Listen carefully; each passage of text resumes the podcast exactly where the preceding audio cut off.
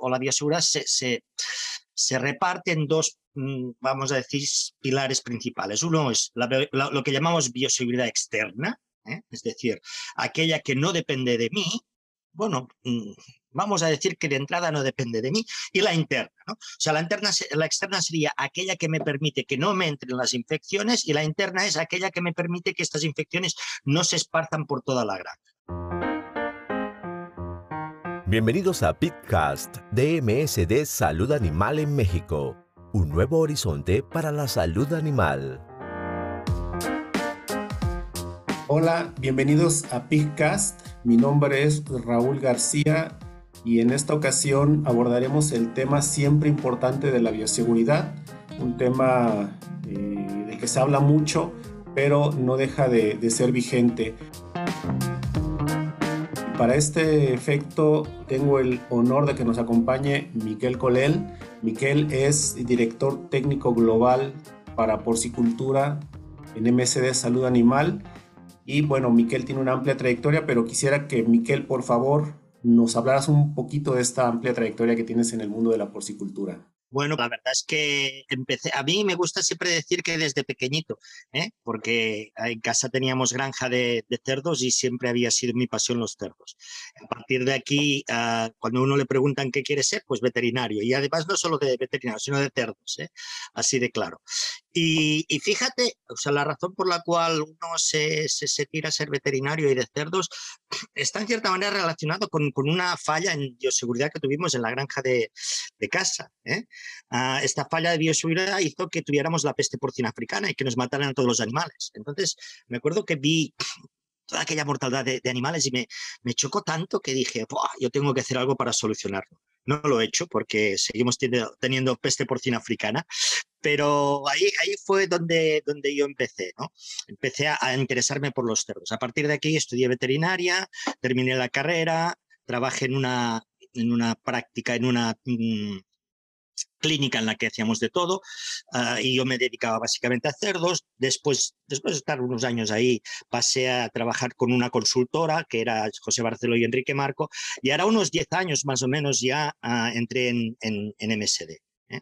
O sea, que en toda esta trayectoria, antes de entrar a MSD también había estado en la universidad como profesor asociado y también pues soy un orgulloso, ¿por qué no?, creador o de, de, de la página 333. ¿eh? Excelente, Miquel Sino, y es una de las páginas más eh, escuchadas, vistas y leídas acá en México sí. y en toda Latinoamérica, como debes de, debes de saber, Miquel.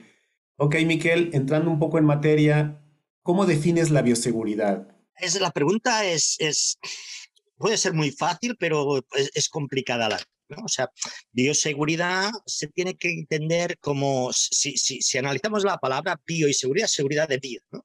O sea que, en cierta manera, cuando estás analizando esta, esta palabra sí, a, saco, por decirlo de esta, de esta manera, eh, sería uh, cualquier, más que seguridad de vida, a mí me gustaría hablar de, de uh, seguro de vida, O, si, si, si, hiciéramos la, mm, la, palabra en inglés, life insurance. Una, una, un, una manera de tener asegurado de que lo que tenemos está bien. Es decir, uh, aplicado a lo que es el control en una, en una granja, uh, sería todas aquellas medidas que me ayudarán a, a prevenir la introducción de enfermedades en un, en un hato, ¿no?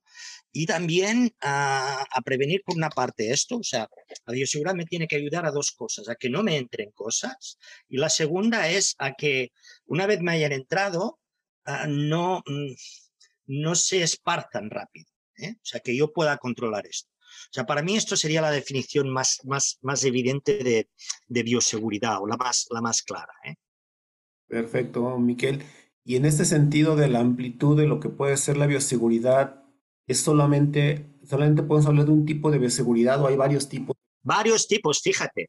O sea, está, está mira, que parece que, que siga la pregunta, sigue un poco la, la, lo que te acababa de decir, ¿no? O sea, tiene que ayudar a dos cosas. O sea, tiene que ayudar a que no entre una enfermedad y después a que no se expanda dentro de la granja. Entonces, en base a esto, por esto se definen, o la bioseguridad se, se, se reparte en dos, mm, vamos a decir, pilares principales. Uno es lo que llamamos bioseguridad externa, ¿eh? es decir, aquella que no depende de mí, bueno, mm, vamos a decir que de entrada no depende de mí, y la interna. O sea, la, interna, la externa sería aquella que me permite que no me entren las infecciones y la interna es aquella que me permite que estas infecciones no se esparzan por toda la granja. Dentro de esta externa, pues vamos a ver o tendríamos muchos muchos puntos para considerar, ¿no? O sea que uh, podríamos considerar la entrada de los animales, el, el, cosas, sistemas más sofisticados. ¿no? Esta sería una definición de bioseguridad. ¿eh? Pero actualmente hay gente que está intentando, trabajando con otros conceptos de bioseguridad y habla, por ejemplo, me gusta mucho que creo que es la gente de Pixam, de Pixam Pro Europa, el equipo de Carlos Piñeiro uh, y, y Inmaculada Díaz, que ellos hablan de seguridad en anillos. Entonces, este concepto es un poco curioso porque se van un poco de lo que es la definición de externa e interna y dice que uh, cada, cada, cada apertura que tiene la granja uh, genera un anillo. O sea, por ejemplo, uh, si yo miro la granja, el vallado general, la puerta de entrada, esto es, es un anillo, y después tengo la puerta de descarga de, de todo esto forma parte del primer anillo, pero el segundo sería el que uh, se iría a las naves, a las propias naves, ¿no? Y después el tercero podría ser el que se iba a las propias salas. O sea, son diferentes maneras de, de entenderlo, ¿no? Que de hecho parte un poco, estas maneras, parte un poco a las a las soluciones, creo que mmm, puedo, podemos hablar más adelante ¿no? de, alguna, de alguna herramienta. No sé si tienes pensado preguntarme esto, pero, pero parte un poco de, de, estas herramientas que ya empezamos a tener que nos ayudan a hacer esto. ¿no? Sí, es Esta correcto. definición de los anillos. Sí, es correcto, Miquel. Más adelante tenía, tenía esa, esa pregunta de las herramientas. Sí. ¿De qué depende tener una buena bioseguridad? Ahorita hablamos de los anillos, hablamos de interna, externa, pero ¿de qué depende? O sea, podemos clasificar, dar muchos conceptos, definiciones y demás, pero ¿de qué depende que... Mira, Sí, para mí los, los factores más importantes de una buena bioseguridad serán primero la localización, fíjate tú. O sea que no es lo mismo tener la granja en un sitio con una alta densidad porcina o tener la, la granja en una zona muy, muy, muy, muy, muy aislada. Y esto ya te dice el sentido común, ya te dice, claro, evidentemente, o sea, si tengo una granja en una zona muy aislada, pues la posibilidad de que patos me lleguen vía aire o la posibilidad de incluso que me lleguen vía tierra, ¿eh? que me entren, esta posibilidad es muy alta. Si es una, perdón, si es, si, es, si es una zona muy aislada es muy baja. Si es una zona muy densa, esta posibilidad es muy alta, porque es muy fácil de que, de que me entren o sea un camión contaminado, o sea transmisión de algún, algún virus o alguna bacteria por aire, todo esto. Yo creo que el primero es la, es la localización. El, segundo uh, es tenemos que analizar un poco cuáles van a ser los, los factores de riesgo que vamos a tener ¿eh? en, nuestra granja. Uh, y, uno de los principales va a ser la entrada de animales que vamos a tener. Muchas veces nos obsesionamos que uh, nos entran las, las enfermedades por, uh, por el aire o nos entran por cosas raras, ¿no? Y al final las enfermedades nos entran de dos o de cuatro patas. O sea, nos entran o por las personas que están trayendo estas enfermedades o nos entran por los propios animales, animales que pueden estar afectados de patologías que yo no quiera tener, ¿no? Mira, fíjate, te voy a dar un ejemplo de, de una granja um, que estuve en Rumanía, en una granja que, que, tuvo peste porcina africana. ¿no? Y me decían, no, y la granja era una granja relativamente con una buena bioseguridad, relativa buena seguridad. ¿no? O sea, con sus vallados, sus controles, o sea, para entrar tenían incluso una ducha seca, que ahora se hace esto mucho de las duchas secas, ¿eh? de, de, cambiarte la ropa antes de, de, tal, y todo esto, ¿no? Pero fíjate que mmm, allí se encuentran con el problema que le roban animales. ¿no? Esto pasa en otros sitios también. ¿eh? O sea, y tienen que tener un vigilante mm, que está ahí todo el día. Entonces resulta que este vigilante que está ahí todo el día viene del pueblo de al lado en bicicleta, estas personas, se pone en la garita de entrada ¿eh? y se cambia en la zona seca. Entonces, esta persona no, pasa ninguna norma de bioseguridad. En su casa puede tener cerdos, cerdos que puedan tener la peste porcina africana y, y, y puede entrarla dentro de la granja con una, una, cosa tan sencilla como esta. ¿no? O sea que mmm, es importante estos factores de, de también, los factores de, la gente. ¿no? O sea que Ah, he dicho que la enfermedad va a entrar con dos o con cuatro patas. Con dos patas es controlar todo esto y con cuatro patas es controlar todo lo que va a ser estas, estos aislamientos, estas cuarentenas. ¿eh? Ah, ah, la palabra cuarentena lo dice 40. 40 ¿eh? se considera el número siempre aceptado en el cual pues una posible patología puede aparecer si no la he visto. ¿no? Entonces, sencillamente la observación, punto número uno, o usar centinelas, animales que son libres de una enfermedad que yo sé que no quiero tener, o bien eh, los propios sangrados nos ayudan a saber cuál es el origen de estos animales que entro. ¿no? Y después adaptarlos a la granja. Y finalmente, para mí, otro factor importante va a ser las condiciones que tenga la, la, propia, la propia granja. ¿eh? Es decir, uh, tiene el vallado bien hecho, cómo están los cargadores, cómo están todas estas cosas. ¿no? Puede ser más complejo, pero, pero para mí estos serían los, los puntos importantes en esta, en esta bioseguridad, Raúl. Gracias. Continuando en ese sentido, entonces, Miquel, ahora sí, actualmente, ¿cuáles, ¿cuáles son las herramientas de las que disponemos para, para tener una, una, buena seguridad, bioseguridad, o asegurar realmente que, que se esté cumpliendo, como evitar los problemas como el que comentabas ahorita en este ejemplo? Claro, fíjate, ah, ahora tenemos, tenemos la suerte de tener la tecnología que nos está ayudando, nos puede ayudar mucho, mucho, muchísimo en esto. ¿eh?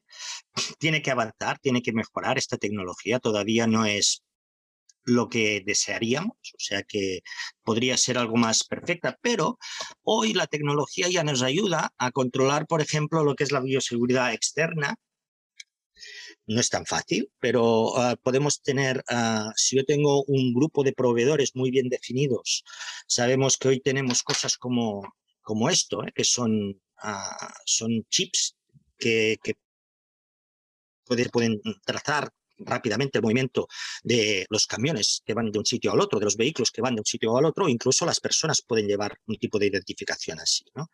O incluso ha habido mmm, alguna iniciativa más más atrevida que se basaba en la geolocalización, ¿no? O sea, que se basaba en, la geo, en el geovallado.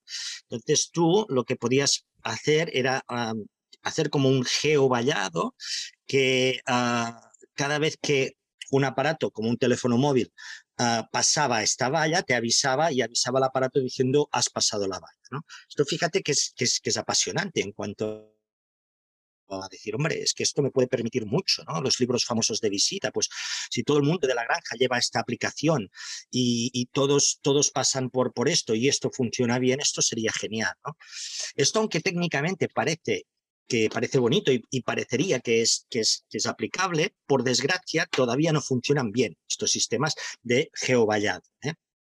Funcionan otros sistemas, ¿eh? sistemas que, por ejemplo, y tú conoces el, de, el, que tuvimos nosotros, el B-Secure, que era uh, un sistema que jugábamos con la externa y con la interna. Ahora la gente de B-Secure, después te hablaré de la interna y lo que le hacíamos, ¿no? Pero ahora la gente de, de B-Secure ha hecho un sistema que mm, se basa en identificación de todas las personas que están trabajando en la granja, identificación con códigos QR creo que es, y eh, esto es lo que les gestiona la entrada o la, o la posibilidad de no entrar en una granja. ¿eh? considerando lo que son rutas seguras, rutas no seguras. ¿no? Esto es en cuanto a la bioseguridad externa, porque estos puntos de, de geo vallado han fallado un poco. ¿eh? A nosotros la experiencia que tuvimos, por desgracia, es que no era un un 100% segura, o sea que había 70, un 80 y esto es un fallo de seguridad solo, ¿no? Bioseguridad tienes que tener 100%, Raúl. O sea que no nos sirve que ha habido un 70%, no, porque tan solo tengas un 99%, este 1% te puede haber entrado cualquier cosa.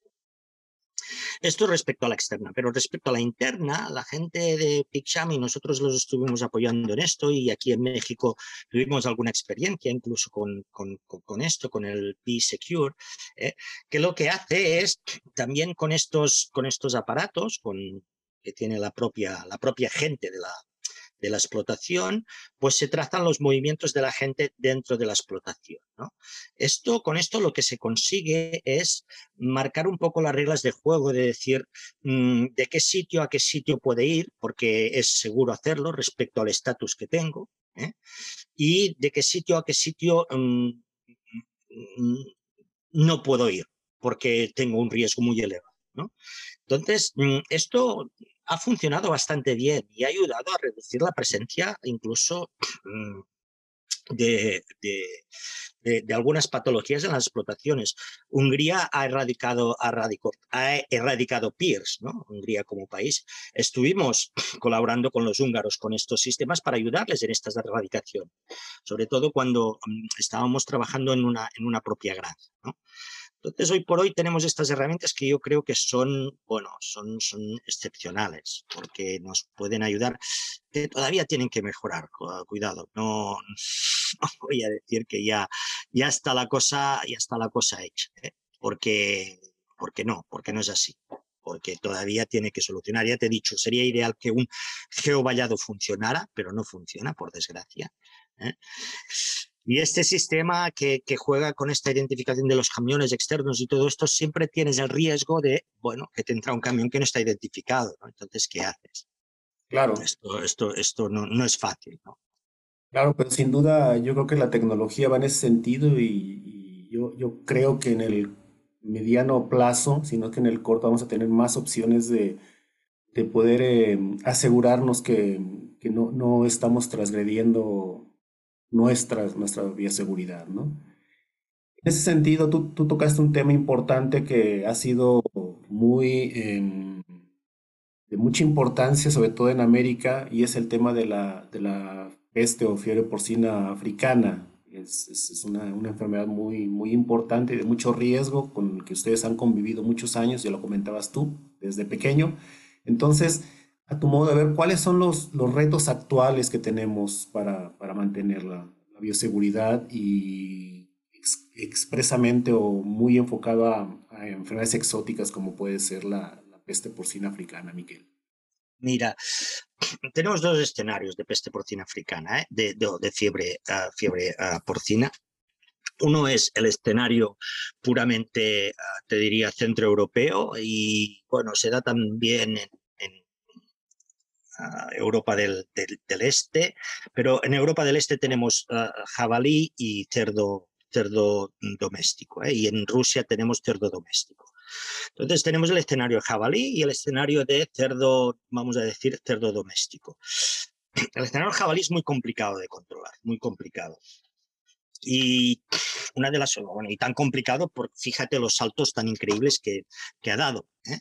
O sea que ah, aparece en Italia, aparece cuando todo el mundo pensaba que aparecería en la parte este, aparece en la parte oeste.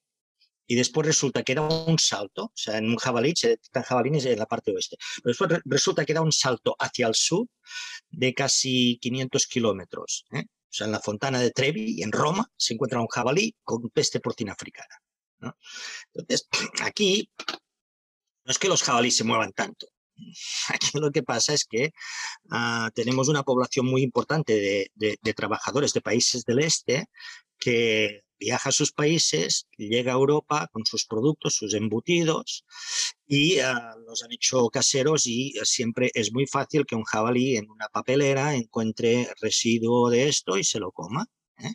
Esto, pero esto, por desgracia, es muy difícil de controlar, muy difícil puedes poner las medidas de, control que quieras en fronteras, pero mm, en Europa no hay fronteras. O sea, la gente se puede mover de un país al otro en coche sin, sin que tenga una sola aduana. ¿no? O sea que esto es, es complicado, este, este control.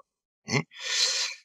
La otra cosa es con, con cerdo blanco. Con cerdo blanco, la verdad es que, y, esto hace que, que, por ejemplo, ah, en Francia no está y en España no está, pero la gente está casi diciendo la cuestión no es, no es si entrará o no entrará, la cuestión es cuándo entrará. ¿eh? porque se sobreentiende que en algún momento entrará en España y va a entrar en, Francia, por, por esta idiosincrasia que tenemos de, tenemos cada vez más trabajadores de países del este que están trabajando aquí y, es, es, es, normal que estas cosas pasen. La otra cosa es en cerdo blanco, en cerdo de gran. ¿Eh? Los casos que se han dado te hablaba de estos casos de Rumanía, de cerdo blanco, ¿no? O sea, para mí son fallos muy, a veces la gente busca grandes sofisticaciones y son fallos que son muy de, de, pelota grande. O sea, son fallos de este señor que viene en bicicleta desde su, desde su cuadra de cerdos y, es el vigilante de, la granja, porque la plaza de vigilante de la granja es la que es más, se paga menos, es la que se tiene que buscar a alguien que viva cerca. La posibilidad de que alguien que viva cerca tenga cerdos es elevadísima. ¿no? Por esto, mm, es, este es el, riesgo principal. El riesgo que veo yo en América, ¿ah? para mí, lo que pasó en, República Dominicana y en Haití uh, ya hace algunos años, 30 años o así, y, y, el brote y lo que se hizo de sacrificar todos los animales era, hubiera sido la mejor opción. Yo estoy convencido de esto. Hubiera sido la mejor opción. ¿Qué riesgo hay aquí? Ah, sé que no se hizo o no se ha hecho por temas, me parece que al final han sido temas, porque sé que había disponibilidad de, poder pagar esto, ¿no? Pero creo que han sido temas políticos, de que existe el cerdo de traspatio y es una manera muy importante en estos dos países, especialmente Haití, que son muy pobres y que es una manera de que puedan tener de seguir, de seguir viviendo, ¿no? El riesgo aquí está en el gran flujo también de gente que hay y el flujo que hay a veces de producto entre mm, Dominicana, Haití y Venezuela y flujo de trabajadores que de, Haití van a Ecuador, según tengo entendido. Estos flujos de trabajadores ah, pueden llegar a ser un riesgo para la entrada. Tenéis la suerte que la población de jabalíes creo que no es tan elevada en, en, en América como lo es en Europa, creo. Y esto puede ayudar mucho. Sí, probablemente en, Norteamérica sí, sí hay un tema con jabalí, y no nada más jabalí, sino el, el llamado ahora cerdo feral, ¿no? Cerdo que, que Correcto. de granjas y se ha hecho semisalvaje o salvaje, eh, sí ha sido un tema en la, la frontera de Estados Unidos y México, y me imagino que hasta Canadá puede estar afectando, y sí va a ser un tema similar al jabalí, probablemente, Miquel. Pues, pues ahí viene el problema. Ahí viene el problema que, que puede haber, ¿no? O sea, de, de la entrada Entrada en una granja de blanco, mm, repito, es, puede ser algo más difícil. Un cerdo feral ah, puede ser, ahí, ahí puede, puede haber el riesgo. Y básicamente por esto, porque es que en carne el virus de la africana, como sabemos, años. ¿eh? Sí. incluso en carne congelada. Sí, es correcto, es parte del riesgo y lo que tú comentas, el movimiento de trabajadores que en los últimos años se ha incrementado en, todo el mundo de movimiento por buscar el trabajo o, migrar. Pero fíjate, Raúl, ah, vosotros México suministráis de trabajadores a Estados Unidos. Vosotros en México, no sé quién os viene a trabajar, pero supongo que os debe venir igual gente de Guatemala, no lo sé, ¿eh? Pero seguramente e, estos flujos son muy curiosos porque se dan ¿eh? Esta especie de, movimientos. O sea, en Europa pasa una cosa parecida. O sea, en Polonia la gente que va a trabajar es gente que viene de Ucrania. ¿eh? Esta gente de Polonia se va a trabajar a Alemania o a Francia. ¿Vale? Entonces, estos flujos son, son, son así y esto, bueno, son flujos migratorios que, que, corresponden también a, a, más posibilidad económica, ¿no? Sí, es, es correcto. Finalmente buscan una, una mejor forma de, vivir, de ganar dinero y de, y de progresar este, esta, esta gente. Por eso se atreve a, a, moverse de sus países, ¿no? de su lugar de origen, definitivamente. Bien, finalmente es, es un tema bastante complejo ya cuando intervienen estos factores ya no tan controlables como lo comentabas, el tema del jabalí, obviamente el, el flujo de, de personas, Miquel, es, complica más todavía mantenernos en, en, un, en, una, en una lucha constante o mantener esta, esta bioseguridad en nuestras granjas, ¿no? Cuando, cuando ya no, no podemos controlar todos estos factores definitivamente. Ok, Miquel, a manera de, de, resumen, esto es, esto es importante, pero un mensaje final eh, que, que, nos quisieras dar de, de, tu experiencia, de todo lo que has visto alrededor del mundo, los sistemas diferentes de bioseguridad, algo, algo que, que llevarnos a casa como mensaje, Miquel. Mira, te diré una cosa. Ah, cuando pensamos en, en, una granja, pensamos, o en inversiones en una granja, pensamos en inversiones de, de todo tipo, ¿no? Y a veces, pocas veces pensamos en las inversiones de bioseguridad. Ah, te diré que no, no, no escatimen, no, no sean rácanos en gastarse dinero en bioseguridad, porque vuelve para entender la bioseguridad para mí es como, ah, ¿qué, vale un cinturón de seguridad? ¿no? O sea, tener un buen cinturón de seguridad, pues, pues mm, vale muchísimo, porque nunca lo vas a necesitar, pero un día te va a salvar la vida. Entonces yo les diría esto, o sea, que inviertan, inviertan en, el cinturón de seguridad, porque igual no le ven la, función, pero un día les va a salvar la vida. Es correcto, yo creo que ese es un buen mensaje, Miquel, es como cualquier seguro que, lo vemos como un gasto, pero cuando lo ocupamos y nos, nos sirve, es realmente cuando decimos, qué bueno, qué bueno que invertí, no que Correcto. invertí en un, en un seguro. Correcto. Correcto. Muy bien, Miquel, muchísimas gracias por tiempo, que ya, ya, ya está oscureciendo en España. Entonces, doblemente mi agradecimiento, Miquel, como siempre. No, para nada. A disposición, entonces, muchísimas gracias nuevamente, Miquel. Un, placer, Raúl, como siempre, de verdad, un placer estar con, contigo. ¿eh? Gracias, Miquel, que tengas buen, buena tarde y noche. Muchas gracias, Venga, hasta luego. Hasta luego que la Ausonia intracelularis no se lleve tus ganancias. Con Porcilis y Leitis aumenta la productividad de tus cerdos y maximiza tu rentabilidad. Gracias por escuchar un episodio más de Pitcast, el podcast de MSD Salud Animal en México, la ciencia de los animales más sanos.